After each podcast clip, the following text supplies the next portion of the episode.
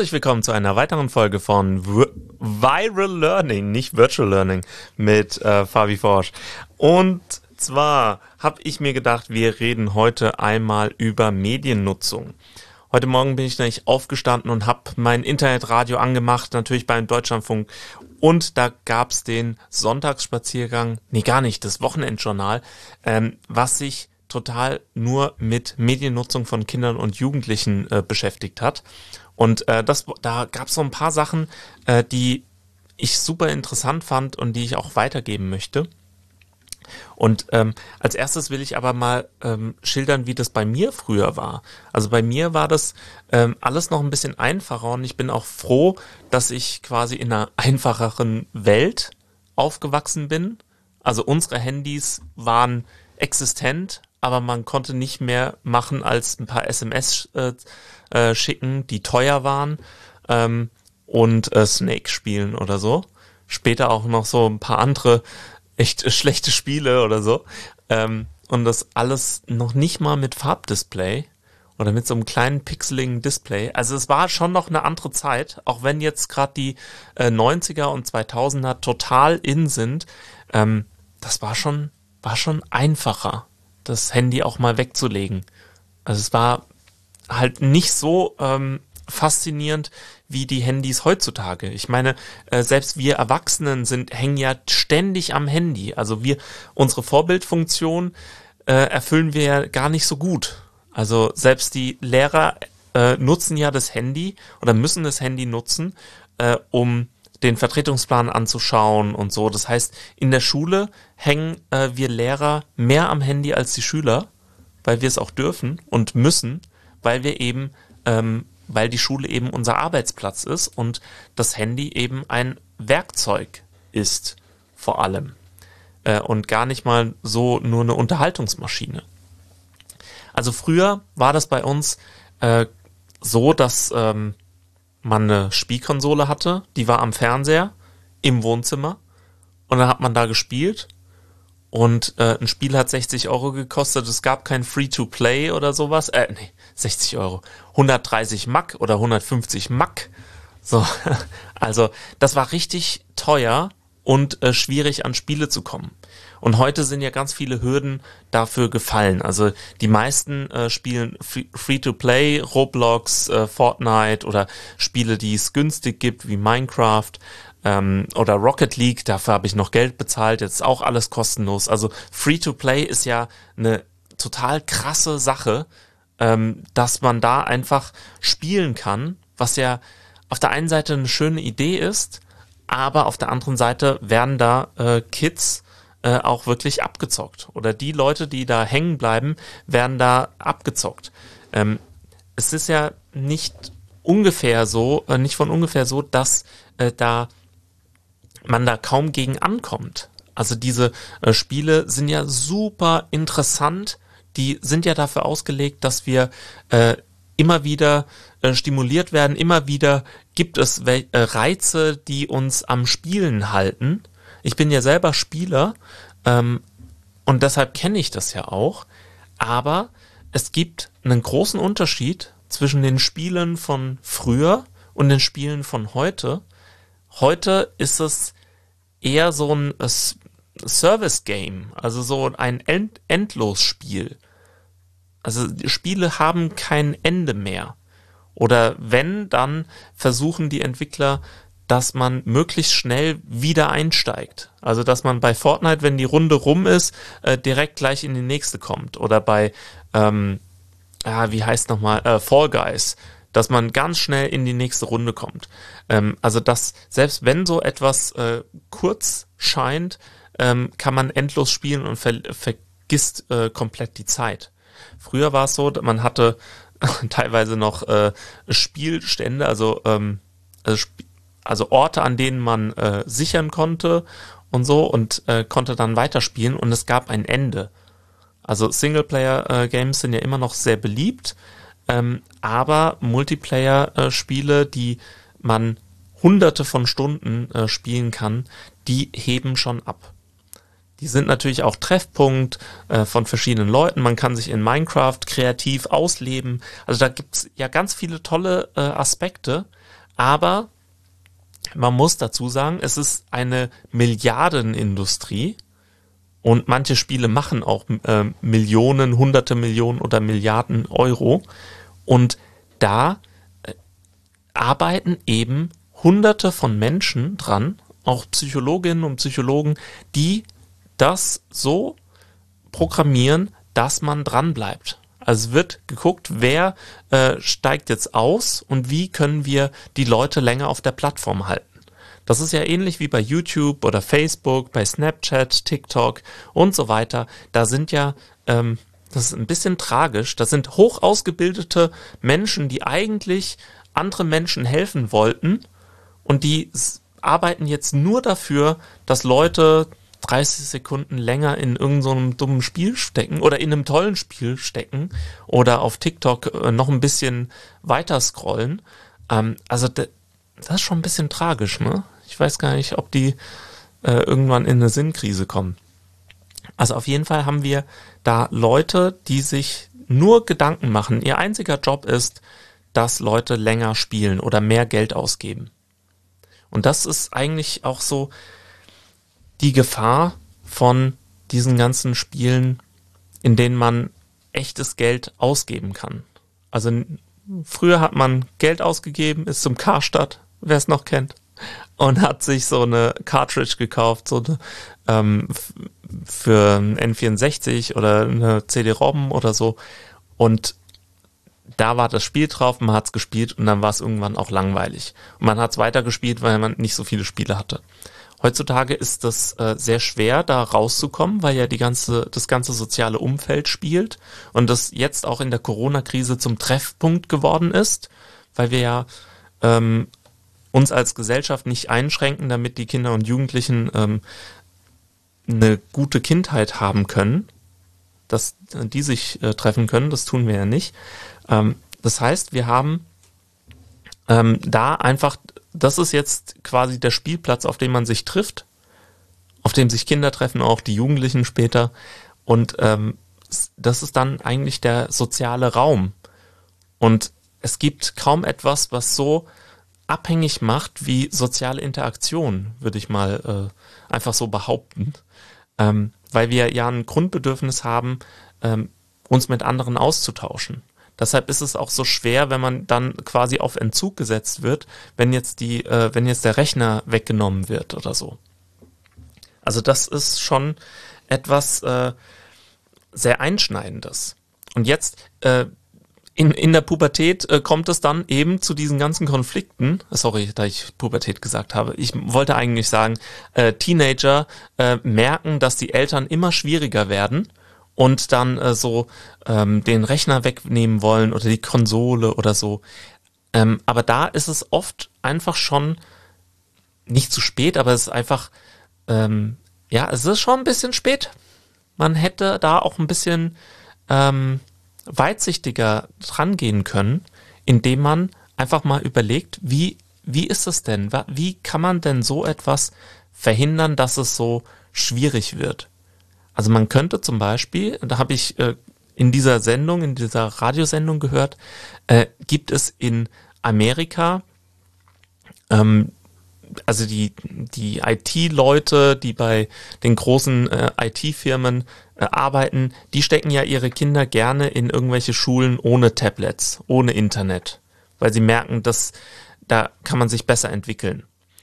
Ähm, und da haben sich dann andere Eltern gedacht, hey, wenn das so ist, dann lasst uns doch ähm, einen Pakt unterschreiben, lasst uns doch äh, austauschen und dann ähm, zusammen festlegen, dass wir Handys erst ab der achten Klasse ähm, geben oder ab der, wie auch immer, also die haben es jetzt ab der achten Klasse gemacht, aber dass dieser Gruppenzwang nicht so groß ist. Weil ich glaube, äh, alle Eltern äh, kennen das und äh, die Lehrer kennen es auch. Ja, aber der andere darf das doch auch. Oder alle anderen machen das aber auch alle anderen spielen das, dann muss ich doch den äh, Shooter ab 16 oder ab 18 doch auch spielen mit meinen elf Jahren.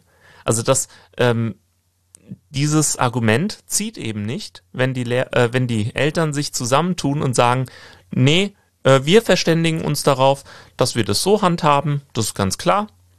Und die nächsten vier Jahre gibt es kein Handy und äh, dann ist es in Ordnung. Und immer wenn das Kind dann kommt, ja, aber alle anderen machen das, dann können die, dann wissen die Eltern, nö, ich kenne zehn andere Elternpaare, die äh, oder alleinerziehende Eltern, die das anders sehen, die mit mir stehen. Nö, nö, wir machen das anders.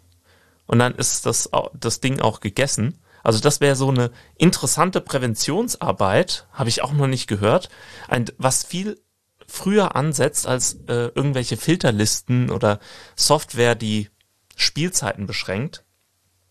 Aber das ist natürlich auch eine Sache, mit der man sich ja beschäftigen muss. Also wie wie ähm, spielen Kinder, was machen Kinder im Internet. Ich glaube, da, äh, man, man hört die ganze Zeit, die Eltern haben keine Ahnung, niemand hat Ahnung, was äh, die Kids eigentlich und die Teenager im Internet treiben. Und ich denke mir immer so, ja, okay, mit 16, 17 ist es vielleicht in, in Ordnung oder so, aber dass äh, wirklich niemand dafür Verantwortung übernimmt und einfach sagt, ja, es wird schon, das finde ich auch ein bisschen krass. Also ich weiß, dass ich in einem Alter, da war ich noch nicht 14, 15, äh, da gab es noch so ganz schreckliche Seiten, auf der man ähm, Gewalttaten einfach so sehen konnte. Da wurden die so gesammelt und hat dann so Fotos von Kurt Cobain oder so sehen können.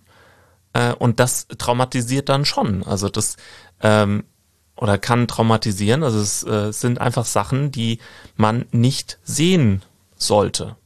Und es gibt ja jetzt auch Lösungen, das zu filtern. Gibt es im Router, gibt es die Möglichkeiten. Es gibt jetzt, Microsoft hat gestern einen Browser rausgebracht äh, für mit einem äh, Kids-Modus, das ist dann auch ein bisschen einfacher.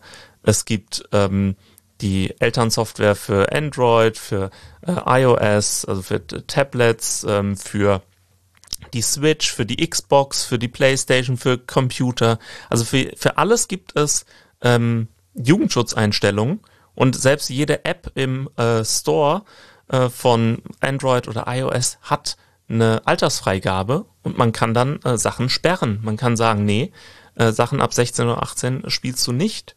Und es gibt auch keine Microtransactions und so. Also finde ich schon ähm, eine Sache, die, also ich weiß, dass ich das mit meinen Kindern machen werde. Ähm, das, das ist dann gar keine Diskussion aber man muss wissen, dass es das gibt und dass es auch äh, Leute gibt, die einem dort helfen. Also es gibt Seminare, es gibt YouTube-Videos dazu, wie man so etwas installiert. Habe es gerade mal äh, gegoogelt. Es gibt auch ähm, Gruppen, die einem helfen, das zu installieren. Also das ist alles möglich. Und ähm, dann hat man da so, so ein paar Schritte zur Prävention schon gemacht. Weil ich aber auch ein ganz interessantes, äh, äh, ganz interessanten Workaround fand, äh, war, dass äh, man gar nicht so diese, diese Jugendschutzeinstellungen sind ja immer so, du darfst eine Stunde Switch spielen am Tag oder so und wenn es abgelaufen ist, musst du fragen, darf ich noch länger und so Sachen.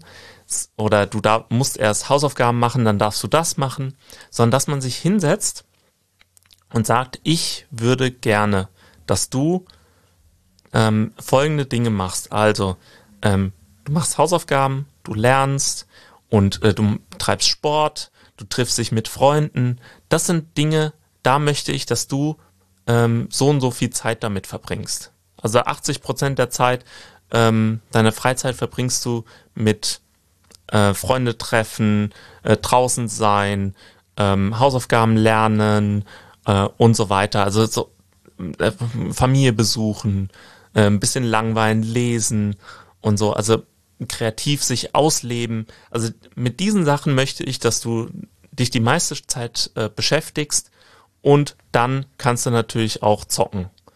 Das ist auch, das gehört auch dazu, in Ordnung, aber das sollte nicht der größte Teil sein, sondern dass man quasi nicht sagt, du darfst nur so viel zocken, sondern ähm, ich möchte, dass du drei Stunden dich mit Freunden triffst in der Woche oder äh, zwei Stunden ähm, was für Französisch machst und dann äh, kann man das äh, ein bisschen anders sehen. So, also dass man das ein bisschen, äh, dass man das positiv formuliert und dass man die Regeln, dass ich glaube, eigentlich ist es ganz wichtig, die, diese Regeln äh, zu formulieren und aufzuschreiben, dass äh, beide etwas in der Hand haben wo, und wissen, wie die Regeln sind. Weil ich glaube, ganz viele Regeln sind auch unausgesprochen. So, also das haben wir ja im Klassenraum auch. Da gibt es einfach Klassenregeln. Dann kann man zeigen, hey, Moment, zack, so sieht's aus. Und das ist deutlich leichter, wenn man Regeln hat, die formuliert sind, auf die man sich verständigt hat, die auch verstanden werden und äh, begründet werden, als äh, wenn man, wenn das alles so im luftleeren Raum schwebt, wenn das immer wieder neu verhandelt werden muss. Ich glaube, da gibt's ganz viel Stress, ähm, wenn man das immer, immer in dieser Verhandlungsphase äh, ist. Ich glaube, das macht, macht Leute auch echt fertig. Ja, also wir, wir Pädagogen und äh, Eltern, wir äh, müssen einfach sagen, liebe Teenager, wir haben immer die Gefahren und Risiken im Kopf. Ne? Und dann denkt man, hey, das kann doch nicht sein, ihr benutzt es doch selber, ähm, ihr, ihr spielt doch selber und so weiter. Äh, warum schaut ihr immer nur auf das Negative? Und dann würde ich einfach sagen, ja, weil das unsere Aufgabe ist. Also wir müssen äh, sicherstellen, dass das nicht ähm, komplett äh, außer Rand und Band läuft, dass da keine, kein Schaden passiert. Ähm, und das ist, wird auch tatsächlich schwieriger. Also Mobbing fand früher in der Schule statt. Oder auf dem äh, Schulweg oder so. Heutzutage ist Mobbing überall präsent. Man kann online mobben, man kann quasi in das Kinderzimmer in die Privatsphäre hinein noch mobben. Man kann immer noch nachtreten. Selbst nachts oder so kann man Nachrichten schreiben. Und das ist eine sehr gefährliche Sache. Was, ähm, und das macht ja Kinder auch fertig. Ähm, dann, wie sieht's mit der Privatsphäre aus? Also das äh, wird ja in den USA anders gesehen als bei uns. In den USA ist Google und Apple, äh, die sind im Klassenraum da braucht jeder, oder Microsoft auch, da braucht jeder, jeder einen Google, Microsoft oder Apple-Account und äh, ist dann da angemeldet. Und äh, es laufen quasi Daten über die Schulaktivitäten zu den Internetkonzernen und die versprechen, nein, wir nutzen das nicht für später, aber sie haben die Daten. Das ist ein bisschen schwierig äh, und äh, vor allem erzieht man da ja seine äh, ähm, Kids nicht dazu, Sachen kritisch zu hinterfragen. Und wir sagen, Datenschutz ist unglaublich wichtig und es gibt auch einen Grund, warum WhatsApp erst ab 16 genutzt werden kann und nur mit Zustimmung der Eltern. Da gibt es einen Grund für, weil äh, Kinder diesen, diese Zustimmung nicht geben können. Sie sind rechtlich da nicht zu, in der Lage. So ist es auch bei Microtransactions. Die äh, Kinder sind nicht geschäftsfähig und auch Jugendliche sind nicht geschäftsfähig. Also dieser äh, irgendein Gleiter oder so bei Fortnite für 10 Euro. Ich weiß nicht, wie viel die kosten, sorry. Ich habe äh, die V-Bucks ähm, ähm, Umrechnungskurse nicht im Kopf, aber genau darum geht's ja auch. Also äh, bei Fortnite, bei diesen ganzen äh, Microtransactions, da geht's darum, quasi schon so ein bisschen in die Glücksspielwelt eingeführt zu werden. Da sind äh, Lootboxen sind nichts anderes als Glücksspiel und gehören verboten, meiner Meinung nach. Da wird nämlich etwas gekauft, ohne dass man weiß, was drin ist. Das ist Glücksspiel. Das ist die Definition von Glücksspiel. Und da gibt man echtes Geld aus dafür. Und man hat schon diese, also diese ganzen Sachen vom Glücksspielautomaten sind in Software für Kinder drin. Und das ist halt super krass. Das sehe ich auch bei ähm, ähm, äh, Forza Horizon 4 sehe ich das genauso mit äh, Wheelspins und hier, hier und da. Also überall sind Lootboxen, was eine Glücksspielmechan äh, was ein Glücksspielmechanismus ist. Und man hat immer diese, man trainiert quasi Jugendliche dazu, äh, dass man hier etwas gewinnen kann, dass es ganz toll ist und dass man echtes Geld erstmal in virtuelle Währung umrechnet und mit dieser virtuellen Währung, wo man gar nicht mehr weiß, wie viel Geld es eigentlich wirklich ist, mit dieser virtuellen Währung, äh, die verzockt man dann. Und zocken ist in dem Sinne tatsächlich Glücksspiel. Das haben, ähm, genauso funktioniert ein Automat in der, ähm, äh, im Spielcasino. genau das. Man äh, wirft Geld ein, das wird umgerechnet in irgendwelche Coins oder was auch immer. Und damit zockt man dann. Und man hat überhaupt keinen Überblick mehr, wie, wie das jetzt ähm, aussieht, wie viel Geld man verloren hat. Und das ist einfach kritisch. Also ich würde meinen Kindern nicht erlauben, Microtransactions zu benutzen und vor allem keine Lootboxen. Lootboxen sind des Teufels quasi. Also ich möchte meine Kinder nicht dazu trainieren, ähm, da äh, Glücksspielmechanismen ähm, zu lernen. Also das, das mag ich nicht. Das kann man auch anders sehen. Vielleicht ist es auch super spaßig, da äh, sein Gehirn zu trainieren, schon äh, früh auf dieses Belohnungsding äh, zu setzen. Ist halt nicht so meine Idee. Aber ich spiele auch kein Lotto, wisst ihr. Also Geld ist dann doch besser am Aktienmarkt aufgehoben. Äh, ähm, also das heißt, wir, wir haben da einfach Mechanismen. Free-to-Play-Spiele sind nicht Free-to-Play, die sind eigentlich so, dass man endlos Geld einwerfen kann. Das ist Free-to-Play. Man kann endlos immer mehr Geld reinwerfen. Bei einem früher Super Mario 64 hat 120 Mark gekostet, das war's. Man konnte nie wieder mehr Geld ausgeben. Bei Splatoon geht das auch nicht. Tolles Spiel übrigens. Da kann man sich keine Klamotten kaufen. Die muss man sich ähm, erarbeiten. Und die sind dann auch nicht wirklich Pay to Win oder sowas. Also das heißt, da äh, ist das alles nicht dabei. Da gibt's DLCs, die kauft man sich für mehr Levels, ähm, für mehr Inhalt und dann ist es auch gut. Das ist kein Free-to-Play. Also da, ähm, das sind einfach so Sachen, die würde ich im Hinterkopf behalten. Und was, glaube ich, das Beste ist, ist, dass wenn, wenn jede Familie sich ähm, mal austauscht, nicht nur ähm, mit den eigenen Kindern und äh, Regeln festlegt oder so, sondern auch mit anderen, anderen Eltern, anderen Familien. Wie macht ihr das denn? Können wir da irgendwie uns ähm, stärken und sagen, wir, wir legen gemeinsam Regeln fest und lassen uns nicht verunsichern, nicht gegeneinander ausspielen, sondern wir sagen, dass wir ein Handy ist ab da erlaubt und wir stellen vielleicht einen Familiencomputer irgendwo auf. Das wird immer wieder gesagt. Ich, ich finde es faszinierend. Äh, man merkt schon, dass der Wohlstand hier ähm, ausgebrochen ist eigentlich. Gut, jetzt ist Corona, aber ähm, die letzten zehn Jahre Wirtschaftsaufschwung, die merkt man doch schon.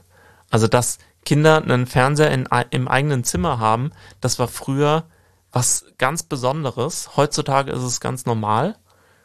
Also die, warum nicht das Kinderzimmer von so Games-Maschinen frei halten, da irgendwie in einem öffentlichen, also in einem Familienbereich einen, äh, den Computer hinstellen, dass man auch so ein bisschen mitkriegt, was da passiert. Oder ähm, die Spielekonsole in, im Wohnzimmer haben und dann hat man da einfach äh, getrennte Sphären. Das heißt, wenn man sagt, äh, geh in dein äh, Kinderzimmer spielen oder in dein Jugendzimmer, dann kann man da wieder mit Lego spielen, da kann man lesen, da kann man was auch immer machen, da kann man sich auch langweilen. Ohne einen Bildschirm im Zimmer. Ich weiß, das ist jetzt total illusorisch. Ich weiß, die Handys und so weiter. Man könnte Handys auch in der Küche laden, statt im Zimmer. Man könnte äh, Rituale einführen, dass man sagt, ähm, das gilt jetzt manchmal ähm, auch eher für Kinder und weniger für Jugendliche, aber dass man bei Kindern sagt, hier Handys oder Tablets oder so, die bleiben in der Küche und jetzt gehen wir ähm, so abends ist als Ritual, äh, wird vorgelesen oder es wird selbst gelesen, dass man so Sachen einfach einführt, weil man ja auch merkt, das merkt man auch morgens in der Schule, äh, wenn jemand gezockt hat, bis zum Zähneputzen quasi, dann kommt man gar nicht so zur Ruhe. Und wenn man da nochmal einen Schritt hat, nochmal eine halbe Stunde ohne Bildschirm, nochmal was gelesen hat oder so, dann wird es auch wahrscheinlich besser mit dem Schlafen. Ich habe keine wissenschaftlichen Studien für, das ist nur meine anekdotische äh, Evidenz. Also keine Evidenz. Also, das würde ich tatsächlich mal ausprobieren. Vielleicht habt ihr noch andere Tipps, könnt ihr gerne mal ähm, mir schreiben, mir sagen. Äh, ich bin da sehr aufgeschlossen. Ich glaube, wenn wir da nicht so naiv rangehen und einfach das laufen lassen, äh, wird es schon besser. Egal, äh, ob ihr jetzt das ausprobiert, was ich vorgeschlagen habe, oder ob ihr ganz andere Lösungen findet. Ich denke, wenn wir darüber reden und dann das nicht einfach so hinnehmen, sondern mal überlegen, was machen wir damit eigentlich? Was tut uns gut? Dann kommen wir da wirklich weiter und lassen uns auch nicht so bestimmen, sondern werden äh, übernehmen Kontrolle für unser Leben und lassen uns nicht von so Glücksspielmechanismen manipulieren. So, das war eine äh, deutlich längere Folge, als ich äh, eigentlich geplant hatte. Alles zum Thema Mediennutzung, Glücksspiel in Videospielen und so weiter. Ich hoffe, es hat euch gefallen und ich wünsche euch noch eine schöne Woche.